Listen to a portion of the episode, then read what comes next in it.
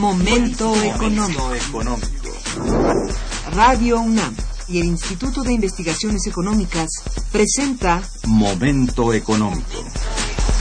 Un espacio para charlar sobre temas económicos que le interesan a usted. Acompáñenos.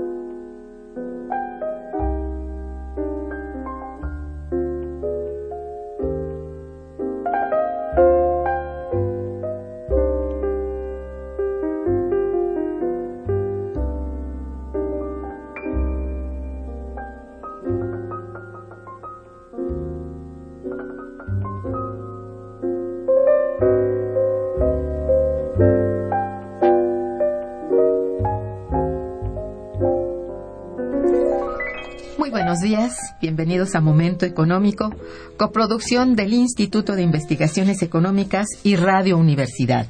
Les saluda Irma Manrique, investigadora del Instituto de Investigaciones Económicas, hoy jueves 8 de enero de 2014.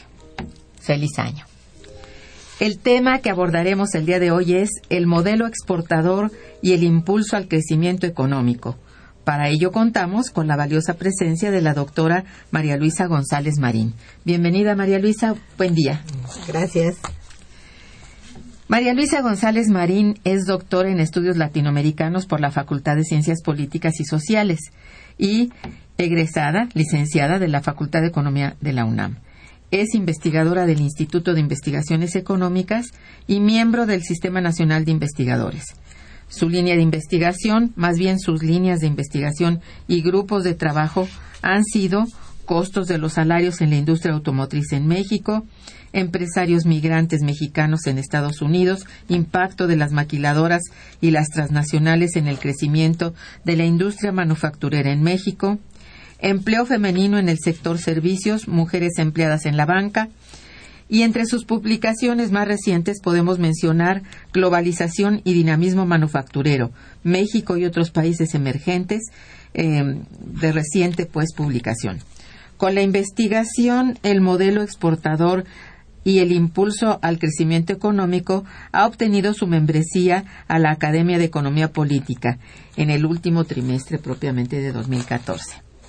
Muy bien, la doctora González, invitada de hoy, ha realizado este análisis acerca del comportamiento de la industria automotriz y la de aparatos eléctricos y electrónicos. Dicho estudio ofrece una gran cantidad de datos y muy actuales que permiten conocer a fondo la importancia que tienen estas industrias para el crecimiento económico en el país. Marisa, ¿qué es lo que te llevó a realizar esta investigación cómo es que la planteaste y qué tan difícil fue compilar la información de ambos sectores industriales, ya que estoy consciente de ese esa grave limitante que tenemos de, de consecución de datos y, estadísticas. Bueno, mira, la, verdad es que, bueno, estudiando la industria uno se da cuenta de que es un sector que ha estado, pues, con crecimientos eh, muy bajos para las necesidades del país. Entonces, la, la información que uno puede conseguir no es tan difícil, no es tan difícil, pero el problema es que la sitúes en el, en el, digamos, dentro de una, pues no, yo no diría teoría, pero sino dentro de un panorama que obedezca a las condiciones en las, en las que tú estás viendo cómo se desarrolla el país. Y lo primero que te llama la atención es que pues sí, somos un país exportador, pero no crece la economía, no crece gran cosa la industria, no crece el mercado interno, el nivel de mm, ingreso de las familias disminuye, los salarios disminuyen, el desempleo, dices, bueno, ¿qué, ¿cómo puede haber ese desfase, no? Gran exportación, una industria exportadora o sectores pues de cierto nivel tecnológico exportadores en México y eso no tiene mayor impacto o aparentemente no tiene mayor impacto en la economía mexicana en general ni en la, ni mejora la situación de, de su población. Entonces su nivel de vida de la población. Entonces dices bueno cómo puede explicarse ese fenómeno así es a, a final de cuentas cuál es tu tu hipótesis respecto a ello yo estoy consciente, como decías hace un momento, no es que sea dentro de una teoría, sino explicas con este, este análisis, según pude ver, el modelo exportador. O sea, lo que es el modelo hoy exportador, que es realmente todo lo que tiene importancia aparentemente en la economía. Y aunque sí tiene mucha importancia desde el punto de vista del intercambio comercial, no es realmente aquel que soporta suficientemente porque la balanza de pagos eh, dista mucho de ser una balanza de pagos a nuestro favor. Si bien la balanza de pagos es positiva, es por otro tipo de entradas que son básicamente entradas de capital externo, que no es nuestro, pues, que son préstamos y son entradas de flujos de capital que están y pueden el día de mañana no estar. En, en fin, que esto es lo que equilibra, a final de cuentas, las cuentas de, de, de la balanza de pagos, pero que la que está retratando realmente el avance, el crecimiento, un buen modelo funcional para México, está retratado en la cuenta corriente, que es donde está la exportación. Y sí, dices tú bien, es grande la exportación, se puede medir por tasas de crecimiento en que ha habido un crecimiento de la exportación muy fuerte. No obstante, no es suficiente para equilibrar las cuentas. ¿Por qué? Porque debemos más de lo que vendemos, en fin, ahí hay un problema de tipo de cambio, hay muchos problemas que comporta la economía mexicana y que no son debidamente, vamos, balanceados o equilibrados por mucha, por demasiada exportación, sobre todo mexicana. sí, claro. Mira, lo que pasa es que no es algo, digamos, novedoso, sino simplemente es eh, el tratar de situarlo, ¿no? En esta realidad. Desde hace 30 años que se adoptó este modelo de que México tenía que convertir a su industria manufacturera en un sector exportador, porque la culpa del fracaso del modelo de sustitución de importaciones era que no se habían ocupado de la exportación. Entonces, la industria vivía de las divisas o de los del dinero de los dólares que daban otros sectores en una parte la agricultura, otra parte del petróleo y otras formas, pero no de que ellos exportaran y consiguieran sus propias divisas para desarrollar la industria. Eso era con eso sentían que derrotaban al modelo de sustitución de importaciones y que de ahí si convertíamos a la industria en un sector exportador, bueno, si ellos la convertían, pues ya íbamos a, estar mejor, ¿no? nada de eso sucedió. Y entonces lo que tenemos es este una industria que poco a poco se fue abriendo a la competitividad, poco a poco algunas y otras de plano, en algunas industrias, creo que al día siguiente, ¿no? De que se aprueban cosas del ingreso al gas, ya estaban con tarifas muy bajas algunas industrias que empezaron inmediatamente cuando se ingresó al GATT a, a este a perder, ¿no?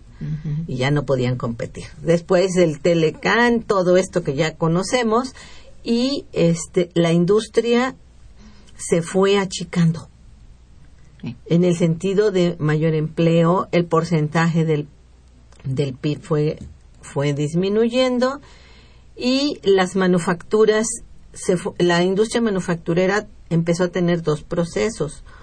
Uno de una integración mayor a la industria y a la economía norteamericana, creo que es la actividad más integrada a la si la si la mides tú por por actividades económicas, agricultura, industria, servicios, la más pegada, digo, integrada a la economía norteamericana es la industria. ¿Por qué? Porque ella se va, van a venir a, México las, eh, las maquiladoras que van a ser finalmente surtidoras de, de bienes o de insumos para la economía norteamericana, fundamentalmente. Entonces, hay una integración. Le va mal a ellas y la industria se, se va. Se marchita. Se marchita. Y la otra cuestión es el, eh, la especialización, la especialización de la industria. Resulta que ahora, que bueno, así fue planteado, México va a ser un país de productor de automóviles o ensamblador de automóviles por decisión no de México o de la política económica mexicana, sino de la política o de la estrategia de las empresas transnacionales. Ellas van a decidir, nos conviene México para producir esto aquello, y qué bienes y qué insumos se producen en México y qué insumos vamos a producir en otro lado. En fin, ellos reparten sus, este, sus eh, producciones de insumos y todo de acuerdo a, la, a sus estrategias como empresas globales. Exacto. Entonces, nosotros no tenemos en esas, llegamos al punto en que no tenemos este, una política industrial propia. Efectivamente. Sino por parte de las empresas. Estos dos elementos son terribles para el desarrollo industrial. Porque te vas a especializar. Y además es producción especializada para exportar. Así es. Y el mercado interno se surte con importaciones.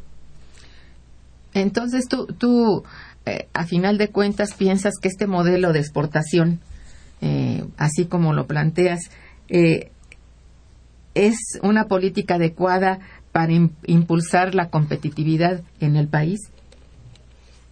No, yo no, claro que no. Porque es exitoso, finalmente es exitoso, pero no es exitoso para México. Ni para México ni para los países como México, ¿no? Emergentes. Algunos por otros motivos sí lograron algo de eso, pero pero digamos las economías mexicanas digo, la economía mexicana no logró eso.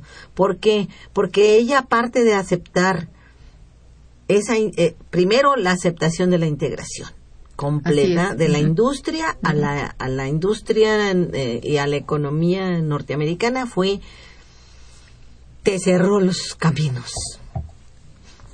Ellas deciden que las empresas, etcétera. Luego la especialización.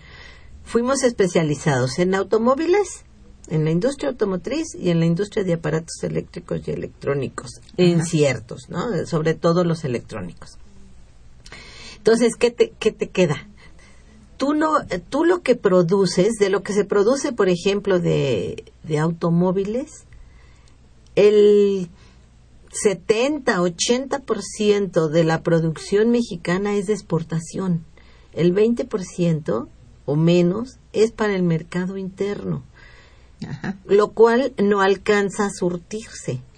y entonces se importan los automóviles que consumimos nosotros son importados.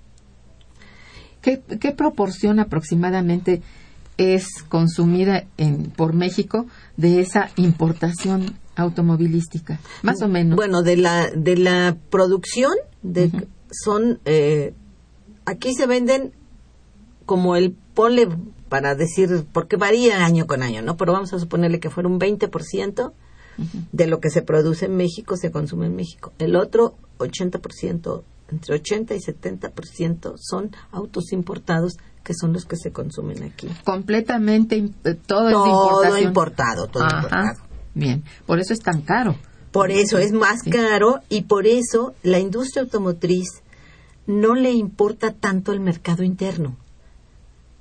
Ella lo que le importa es producir para exportar. Son coches eh, que se exportan. Por ejemplo, estaba yo viendo que el año pasado, creo que 2014 o 2013, no recuerdo bien, la Chrysler no vendió un solo automóvil de su producción en México en el mercado mexicano. Todo fue de exportación. ¿Y lo que se vendió aquí era de importación? Eh, claro, lo que vendía tú los coches Chrysler que compraste, si compraste uno, es de importación. Qué paradoja. Entonces, tú no puedes, imagínate qué modelo. Estás hablando de la industria, una de las industrias de mayor exportación de México, clave, ¿no? Porque trae divisas. Claro, sí. Y si ves la otra, la industria este de, de electrónica está peor, porque aquí todavía la industria automotriz hace algunas cosas, fabrica fabrica aquí algunas cosas, pero la industria es electrónica. electrónica y las empresas si tienen una más o menos una forma de maquiladora tienen también eh, cierto impacto en, en las zonas donde están instaladas. Pero en el caso de la industria electrónica, son prácticamente pura maquilada, puras empresas maquiladoras. Entonces, sí, eres exportadora de televisión, no es que dicen de pantallas planas. Pero nada se hace en México más que el ensamble, cualquier cosita que no importa. Ah, ya veo, bien. Entonces, esa, eso, sí es cierto, somos exportadores, pero nuestro mercado interno no, no tiene el mayor, mucho impacto en su crecimiento, en su ocupación, en sus salarios. Nada, porque la, el último eslabón, que es el solamente el vender, colocar fuera, es el que le toca a México, sin obtener, desde luego, los beneficios que da la ocupación, por ejemplo, la mano de, a la mano de obra nacional o eh, también eh, divisas por la producción de algunos partes, ¿verdad? Y accesorios, nada.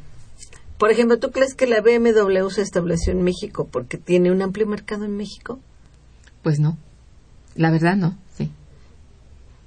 para Para exportar. Esta, esa es su tirada, digamos, de las empresas, es su estrategia. México no sirve para exportar a Estados Unidos o si el mercado de Estados Unidos se viene abajo, pues vamos a tratar de exportar a Europa o a donde sea, ¿no? Pero es un puente. Es un puente, son como les llaman este industrias o economías o una industria que son plataformas de exportación. Ese es un nombre que les que les dan. Nosotros decimos este, maquiladoras también, pero ellos dicen platas, plataformas de exportación, las dos principales industrias. Dios mío. Bueno, pues así es la cosa. Eh, vamos a hacer un breve puente musical. Estamos aquí con nuestra invitada, la doctora María Luisa González Marín, hablando del modelo exportador y el impulso al crecimiento económico. Este puente musical está a cargo de un maravilloso intérprete del piano que es Oscar Peterson con música de George Gershwin. Está escuchando Momento Económico.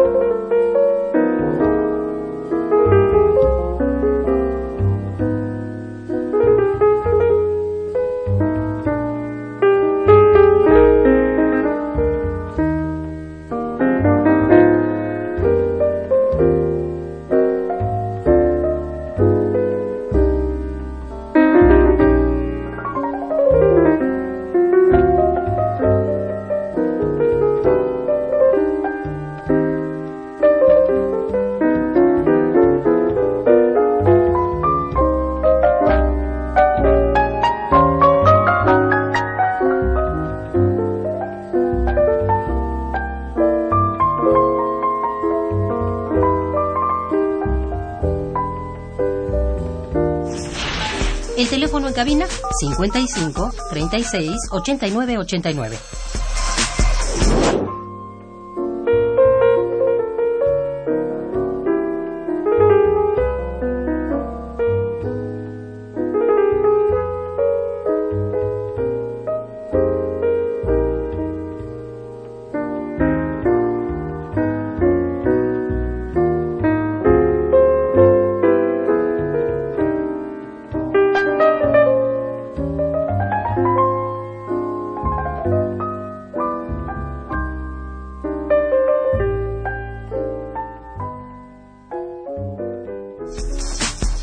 Continuamos en Momento Económico.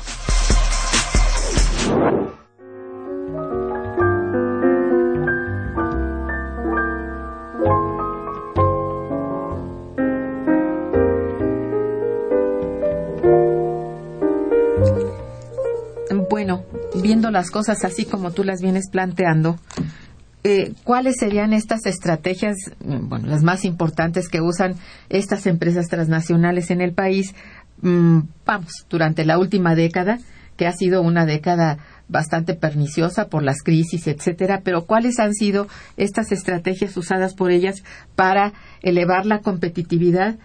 Bueno, en algunos países supongo, no en, no en todos, pero sí en todos donde tienen, digamos, maquila, como en México. Bueno, la primera es esa, ¿no? Tener este dentro de, de sus estrategias estaba esa que decimos eh, fragmentación de la, de la producción, ¿no? Sí. mi estrategia es ver dónde puedo este establecer empresas que tenga que me garanticen una mano de obra barata, eh, una infraestructura, una exención de impuestos, eh, apoyos para agua, transporte, qué sé yo, ¿no? Todo eso es parte y en función de eso y de los acuerdos van eh, estableciendo sus empresas. Mercados cercanos y también en, algunos casos mercados este internos de los países domésticos como también se les llama este importantes. Brasil por ejemplo es un mercado interno pues son poderosísimo. Son casi 300 millones de personas. Sí. Este, China, ya no digamos, fue un mercado y sigue siendo un mercado muy importante. Y ahí esa forma de, de maquila y de, fue exitosa en el sentido de que desarrolló la industria y a la larga se ha ido elevando el nivel de vida y los salarios de, de los chinos, ¿no? Y eh, ya no digamos todo lo que era el sudeste asiático, Corea, que tiene mucho de político ahí, pero también de, económico. Entonces todo esto ha sido eh, eh, esa primera estrategia.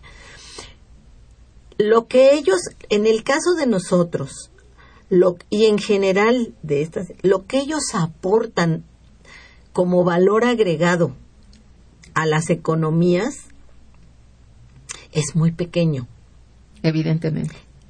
Aquí en, en una publicación que ellos mismos hacen sobre esto, hay, eh, saqué yo el valor agregado de las filiales norteamericanas, de las empresas transnacionales que están instaladas en México, desde 2000 a 2010, que era el último dato que tenían, cuál ha sido el valor agregado de todas estas empresas, este, no solo automotrices, todas las empresas transnacionales, y no rebasa, no llega al 3%. Como promedio, es como el 2.2, 2.3 en estos 10 años, si tú lo ves como un promedio. nada. por eso, claro, porque hay una buena parte que ellos se llevan. Y porque y por el tipo de empresas que son que son importadoras. Bueno, eso es un, eh, digamos, una relación entre esta extensión y ampliación de las empresas que las filiales de las empresas transnacionales y qué efecto tienen en la economía. Pues poco, ¿no? Sí, muy, muy poco. Porque es dentro del valor agregado, pues como porcentaje del PIB no llegan a eso. Mira, a propósito, aquí hay una llamada del señor Hugo Retana, quien te felicita y felicita nuestro programa. Le agradecemos mucho. Dice, si Japón perdió la guerra, ¿por qué Estados Unidos ha permitido que Japón crezca tanto al momento de abrirle las puertas de su mercado con la venta de automóviles japoneses dentro de Estados Unidos?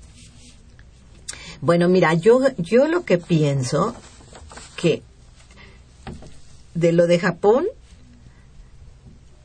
hay un, yo lo veo como una geoestrategia. El sudeste asiático, todo lo que es eh, Japón, China, Corea, este, Taiwán, mm, y ya después que se extendió a, Indonesia, Tailandia, mm, etcétera, etcétera, es la China comunista. El hecho de que China se haya hecho comunista era un peligro para ellos en su concepción y para sus empresas. Japón fue ayudado por Estados Unidos. Sí, es lo que lo que plantea. Fue ayudado, ¿te acuerdas que eh, se hablaba de que las patentes incluso este que utilizaban los japoneses las modificaban y este y, producían y Estados Unidos no entraba con una demanda porque el uso de patentes y que le pagaran, no entraba con eso. Él necesitaba, yo es lo que pienso y lo que, bueno, tomando en cuenta algunos autores, fortalecer esos países. No podían permitir que China, que es una potencia, aunque no fuera en esos momentos, pero es un continente. Sí, era una amenaza latente, claro. Era una amenaza. Entonces, ahí les permitió no solo a Japón, sino a Corea y a Taiwán y a todos ellos que usaran sus patentes sin pagarles. E incluso instaló él mismo sus empresas ahí. Permitió, permitió la entrada, la penetración, digamos, de todo este. Y esos países estaban eh, de acuerdo, les abrieron las puertas. Lo que pasa es que después ellos empezaron a desarrollar ya este, avances en ese terreno. Por eso no se puede decir que, que sea todo en ese sentido desde el punto de vista del crecimiento industrial negativo sino que aquí hubo un apoyo importante de Estados Unidos, pero que ellos también supieron aprovechar, como lo ha aprovechado también China. Sí. No, ahora después China, cuando vio que la situación estaba difícil a nivel mundial, de que el socialismo estaba mal, digo, pues la Unión Soviética estaba ya dando un cambiazo en la concepción del socialismo y todo esto, y los países de, del este de Europa también, China dijo, me voy por este. Y sacó lo del socialismo de mercado y todo lo que ustedes quieran ver. ¿Para qué? Para poder atraer. Y les, les daba la garantía, pero les entregaba un enorme mercado y una mano de obra atractivo para las empresas transnacionales. Tampoco podemos decir que no. Muchas, la, eh, cuando se abrió la zona especial, que pues la, eh, el capital fluyó hacia allá. Y China, ahora China es uno de los principales receptores de inversión extranjera norteamericana. Así es. Y Japón, con toda su recesión que no termina con ella, ¿verdad? Que no acaba con. Tú jugó ese papel al principio. Y Japón, bueno, Japón no era una economía en eh, subdesarrollada, ni mucho menos padeció la guerra, pero a la hora de reconstruir el país, acuérdate que Japón se puede decir que sigue ocupado por los norteamericanos, ¿no? Todavía están ahí, tienen sus bases y todo. Este, que empezaron a primero derrotaron, y eso lo maneja muy bien Chomsky en eso, derrotaron al, al, al movimiento obrero que venía, porque quienes echaron a andar las fábricas después de la guerra no fueron los capitalistas este japoneses, fueron los trabajadores en, en, cooperativas y en formas de un poco así, yo digo como pasó en Argentina, así. Y luego les dieron crunch, se puede decir, los aplastaron y este crearon fábricas ya más modernas. A la hora de reconstruir, tú no reconstruyes con lo atrasado, vas a buscar lo nuevo, las nuevas empresas y ellos desarrollaron en los años 50 su famoso método toyo, del toyotismo que fue el exitazo porque en realidad es esto de que lo que plantea eh, don Hugo Retana es por qué permitió Estados Unidos que, que Japón creciera tanto. ¿Quién podía frenar a China? Como país importante, por mucho importante, tiene como ciento que 30 millones de personas, ¿no? Japón. China, ¿cuántos tiene? No, bueno, y como comunista, ¿quién lo frena? Que no extiende el comunismo. ¿Tú recuerdas la represión tan terrible que se hizo sobre este Indonesia? Creo que fue Indonesia, ¿no? sí, Esa represión de masacres de millones de comunistas. Iban a permitir Indonesia comunista, ya estaba Corea, estaba Vietnam. ¿Quién más seguía? ¿Cómo frenas eso? era, era darle un, un bono a Japón y le permitieron también este su mercado, su propio mercado automovilístico dentro de Estados Unidos, con todo y que era una gravísima competencia, porque sí lo fue. Y lo sigue siendo. Sí, bueno, Ahora lo fue en ese más. momento y, y ahí se quedaron ya. Pero la, la clave de Japón, digo, desde el punto de vista de su competitividad, es su método. Exacto. El, te- el toyotismo, el método que después ya se extendió a todo el mundo, bueno, donde se pudo, ¿no? Pues fue el toyotismo, porque ahí ya era un cambio de un concepto de acabar con el trabajo. Fordismo, sí, de la entonces, eso también al, dio al traste con la economía, con la forma de organización, por ejemplo, en la industria automotriz. Sí. Tuvieron que cambiar. Y eso fue, digamos, que el inicio de la pérdida de una serie de, de prestaciones y de Sí, ventajas sí, que una tenían los- reforma laboral en todo lo que da, sí. Y que empezó desde, vaya, desde esas décadas, ¿no? Y que hoy sí es ya universal. Es el mismo caso de Alemania. Bueno, no el mismo, pero el caso parecido en Alemania. ¿Qué hizo Estados Unidos con la Alemania? ¿No apoyó la, la recuperación alemana y su transformación, la transformación industrial? Claro, Alemania tenía sus bases este, de desarrollo industrial, su gente capacitada, pero necesitó dinero, préstamos, el famoso- Recursos muy importantes, sí. el famoso plan Marshall, ¿no? Sí. Eh, eh, ahí va. Y después, otro que era un competidor enorme con Estados Unidos es Alemania, en calidad excelente, ¿no? De- de todo lo que te dicen está hecho en Alemania, tú lo consideras que es uy, Bien hecho, muy bien hecho, ¿no? sí. Entonces, creo que ahí, por ahí va, es, no es una estrategia exclusivamente productiva, aunque está ahí. Hay también una estrategia política. Por eso dices, es una estrategia geopolítica. Sí, hay, hay que frenar. En ese, en ese tiempo estaba la cuestión, está la cuestión también de frenar al gigante chino, ¿no? Sí. Y todos estos acuerdos de que del el Tratado del Pacífico y que el Rusia, y a Rusia, y, mucho es geoestratégico aquí. Sí, tienes razón. Bien, eh, ¿cómo ha sido el tratamiento de estas de estas empresas ah, eh, en cuanto a la mano de obra? Estamos hablando de mano de obra tanto femenina como masculina. ¿Es en específico muy notable hacia unos y otros? Bueno, mira, Te el- pregunto esto porque trabajas también Sí, la- el la- mercado de trabajo sí. femenino. Sí. De entrada yo te diría, en el, en el caso de México, la, la mano de obra, bueno, siempre ha sido barata.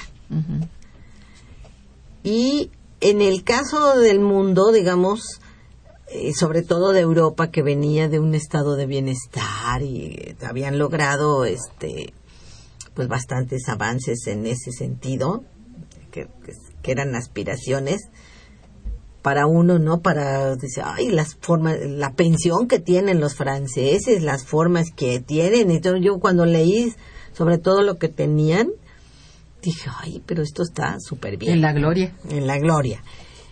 ¿Qué es lo que pasa? Que el neoliberalismo es una es un es un modelo o una política que surge precisamente porque la porque las empresas transnacionales no obtienen la tasa de ganancia que ellas quieren. Y entonces uno de los puntos que contempla este modelo es la baja de los salarios reales. Y eso se ha aplicado en todo el mundo tour y el control del movimiento sindical. Y ahí están los ejemplos.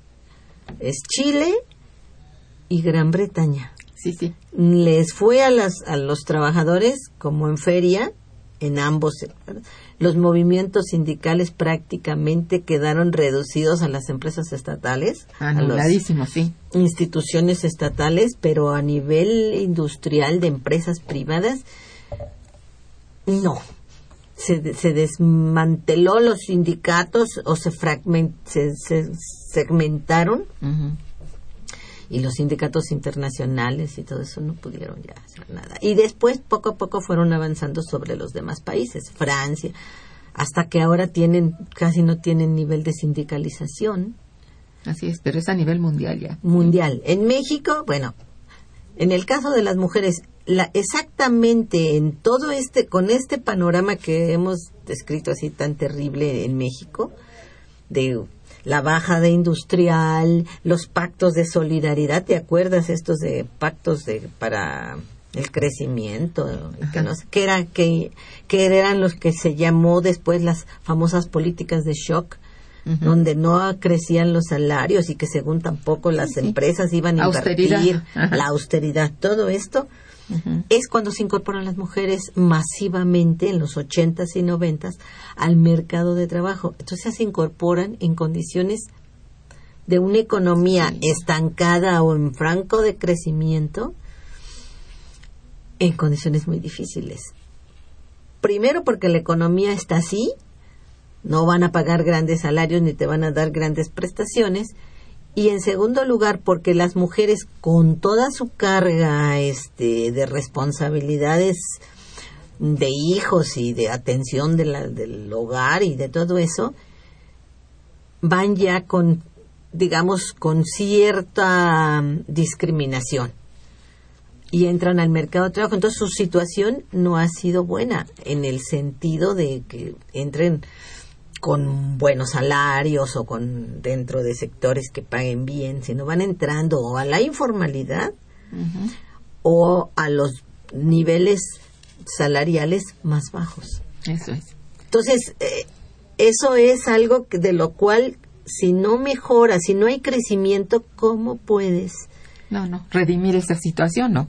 revertirla? Sí, así ¿no? que haya, al contrario, yo estaba leyendo que ya, y eso es en América Latina, y México no está exento, está creo peor, pero más como el 53% de la mano de obra femenina está en condiciones de precariedad. Efectivamente. Bien, vamos a hacer una breve pausa musical con la bonita música de Gershwin. Adelante. Está escuchando Momento Económico por Radio UNAM.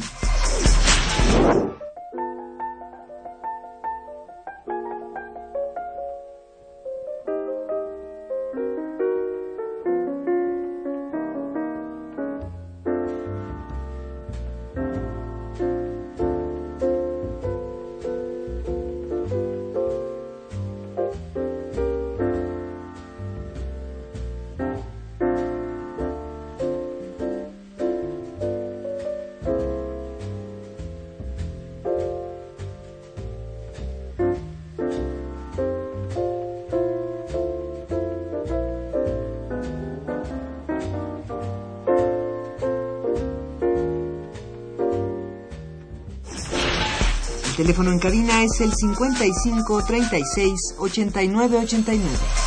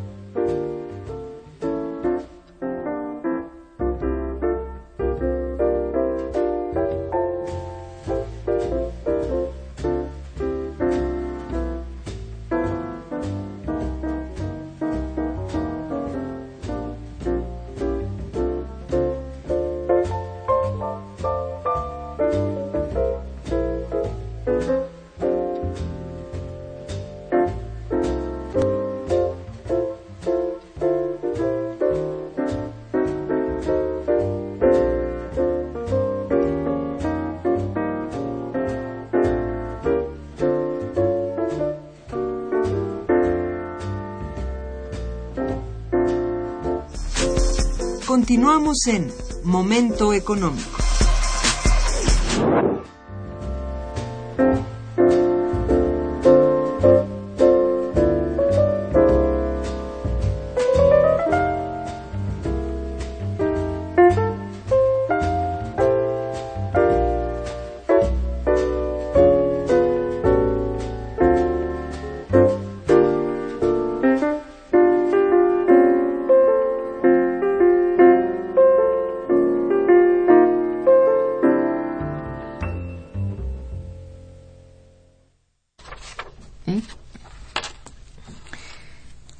A ver, aquí cabe una pregunta, si me permites, este, Marisa, ¿por qué razón o razones el trabajo se concentró en las en estas industrias que han sido base de tu trabajo que estamos haciendo mención, es decir, en la industria automotriz y de aparatos electrónicos?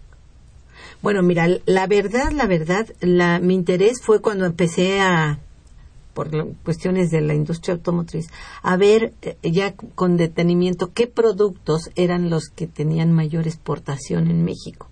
Los, ya ves que te ponen los 10 principales productos de exportación. Sí. Y eran esos. Tenía todo que ver con la exportación automotriz y con la exportación de autopartes.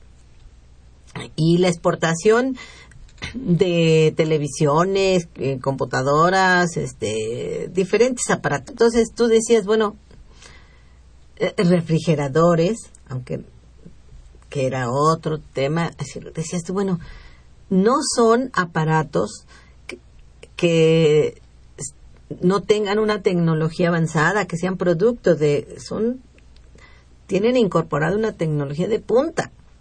Ajá. Y en el caso de la industria automotriz también, aunque se considera como tecnología de nivel, de- bueno, digamos que de, de- de nivel medio, ¿no? Entonces eran productos, ya no era la industria del vestido, era una industria que estaba, según esto, tecnológicamente dentro de las avanzadas. Y decías tú, bueno, ¿y, pero ¿por qué no tiene efecto en la en el crecimiento industrial y en el crecimiento del PIB.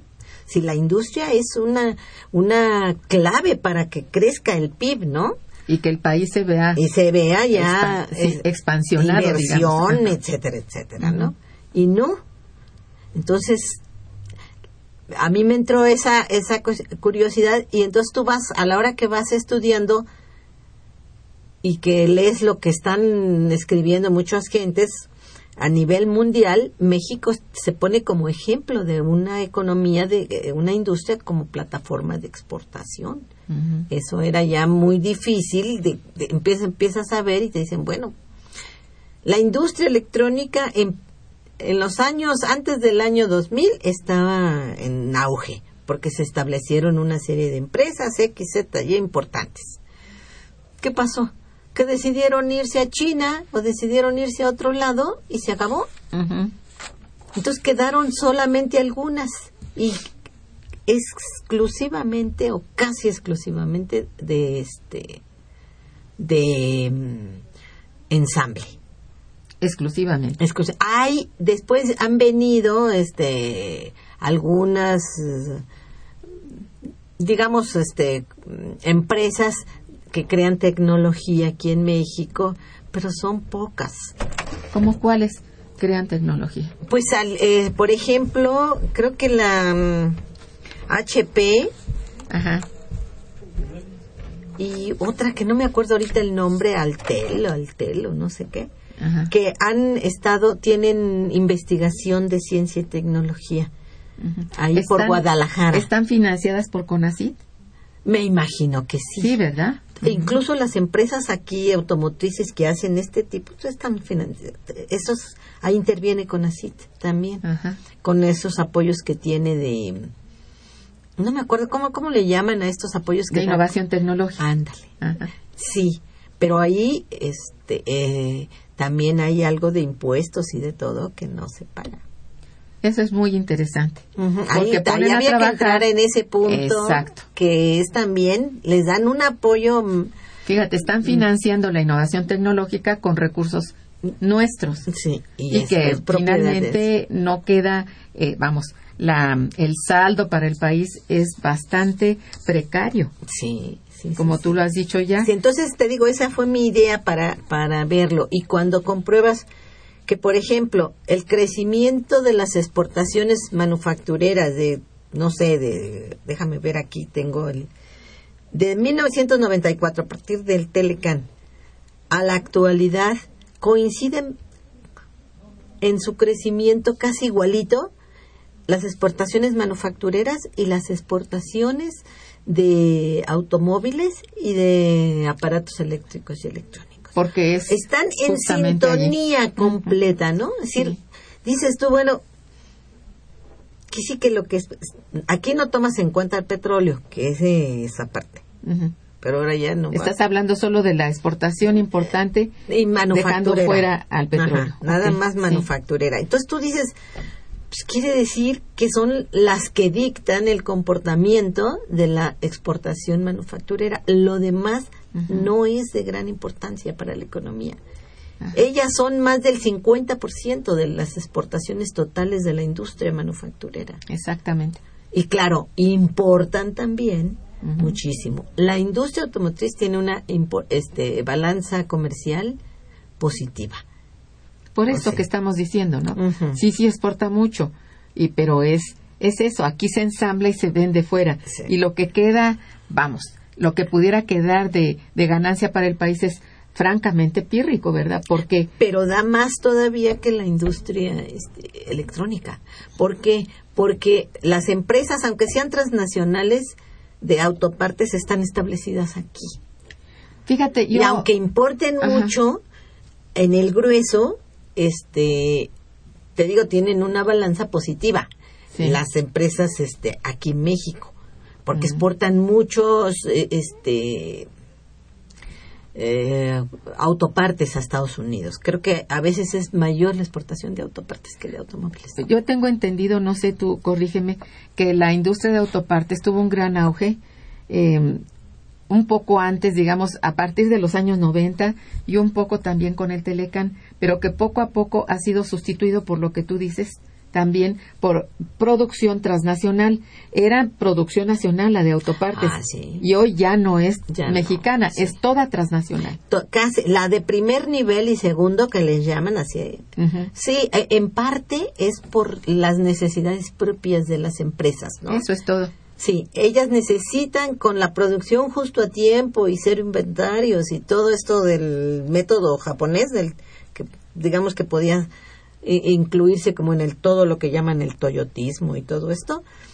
Este, ellas tienen que estar cerquita de la empresa para poder mandar el producto en el momento en que empiecen a producir y Hacerlo lo ad hoc. tengas ad hoc. Todo tiene que estar Sí. eh, como un cronómetro, ¿no? Y entonces, eh, al establecerse esas empresas, pues tienen que tener una calidad buena, porque no puede estar y, y eso lo pueden tener empresas con buena inversión, con investigación, con etcétera, etcétera. Si no apoyas a la al, al proveedor eh, mexicano, Pues sí, ¿no? No, aquí no. por eso te digo, no hay política industrial, ¿quién la va a dictar? No, no. Las necesidades de las empresas este, transnacionales. Sí, las ubicadas como Y ellas importan mucho del, pre- de, para hacer el insumo, ¿no? Ah, Importan a su vez insumos para hacer el insumo que se va a dar al automóvil y que se va a exportar a Estados Unidos. Bueno, eh, doña Hilda de San Román, a quien saludamos, le deseamos feliz año, este dice que te felicita y al programa también. Dice, ante este panorama, ¿qué perspectiva habría de poder desarrollar un auto totalmente hecho en México? ¿Se podría pensar en algo así?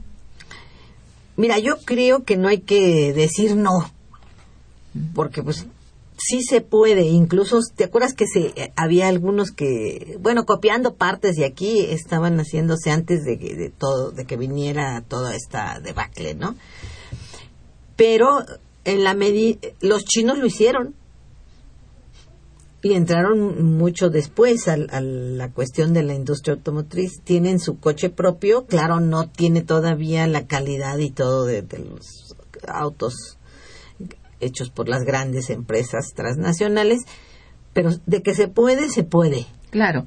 Ya en el periodo sustitutivo se demostró que se podían hacer autobuses eh, de estos eh, para No quiere decir que tú vas a inventar todo, ¿no? Pero sí una marca propia. Sí. Claro, competir en el mercado mundial con una marca propia, pues está muy difícil. Sí, sí. Digo, eh, estos son Mira, viejos lobos de mar y yo nomás quería agregar una cosa. sí, Hay un proceso de centralización de capital claro. tan grande que te puede, ¿qué será? Las cuatro principales empresas, si estoy exagerando, de este del mundo e de armadoras que se les llama transnacionales que pueden ser menos porque además están unidas y ellas mismas tienen su nombre aparte, pero en realidad trabajan de manera conjunta la la Chrysler con la mm, con la Fiat, el eh, Nissan con la Renault, ya son son una sola empresa, aunque se digan que son diferentes. Hay las marcas, pero son están trabajando de manera de manera conjunta. Esas empresas controlan más del 50% del mercado mundial. Eso es. Compite con ese... No, no, no. No, y básicamente yo creo y tú convendrás conmigo en que a partir del cambio de modelo de acumulación, llamado así modelo de acumulación, en que deja de ser modelo sustitutivo, nosotros perdem- perdimos totalmente el área del sector paraestatal, el sector público. Este fue desaparecido y era ahí donde estaban las productoras de carros de ferrocarril, de autobuses y que eran excelentes. Y todo. Porque te dicen, no, pues no tiene competitividad en el mercado mundial, desaparece. Eh, hubo el acuerdo de no ser más que maquiladoras. Y bueno, esto que ¿Y desea quién lo impuso? Isla de San Román también quisiéramos, pero no es que sea imposible. Ahorita no hay financiamiento estatal, público, que lleve a cabo, porque sería el único que llevara a cabo esto, ¿verdad? Yo creo tú convendrás conmigo en eso. Sí. O sea que estamos volviendo, este, en teoría, a lo mismo que se desechó. A que se necesita una mayor intervención del Estado de apoyo a la industria, una banca de desarrollo, un fortalecimiento del mercado interno, todo ese se puede, no puedes decir no. Pues si no, entonces mejor cierra las puertas y ahí nos vemos, ¿no? Sí. Aquí en mucho se contestarían muchas de las preguntas que yo pensaba hacerte, pero que sí, eh, el modelo exportador convirtió a la industria manufacturera en, se- en sector ma- maquilador precisamente por un acuerdo de partes con el Telecan. Eh, allí México dejó en manos de, de Estados Unidos la posibilidad de producir, de producir por sí mismo. Dejó de producir, solo maquila, solo extrae petróleo, no lo tampoco lo Y lo- ahora eso falló. Ajá. Fíjate qué nivel estamos, qué vamos a hacer. Bueno, eso ha sido fruto, y tú también convendrás conmigo, con ese famoso cambio de sistema o modelo de acumulación, ¿verdad? Entonces, y luego, co- junto con ello, una población empobrecida que puede consumir poco. Pero podíamos ser un mercado apetitoso para, para las propias empresas, Sí, para invertir y sacar adelante esto. Pues somos casi 120 millones, ¿no? sí, aproximadamente. Oye, pues casi casi estamos ahí peleando con Japón en número de Ah, gente. pero qué diferencia, ¿verdad? Sí. Es una diferencia muy grande de ideología. Estamos, estamos Sí, no tenemos los ingresos y no tenemos los ingresos porque pues no hay trabajo, no hay, no hay empleo. bueno, sí, digamos que es Una- complejo, pero sí es toda una ideología que no permite el avance. Mucho quisiéramos que esto ocurriera, pero francamente no. Es muy interesante el trabajo analítico que tienes en torno a esto del modelo exportador y el impulso al crecimiento económico. Ojalá se publique para que lo conozcan nuestros radioescuchas. Ah, sí, pues Eh, esa es bueno, mi idea. Por lo pronto yo te agradezco muchísimo la presencia que has tenido hoy en el programa, el primero de este año pues en vivo y este te deseamos mucho éxito en el próximo libro que seguramente lo vas a querer presentar con nosotros y nos va a dar muchísimo gusto.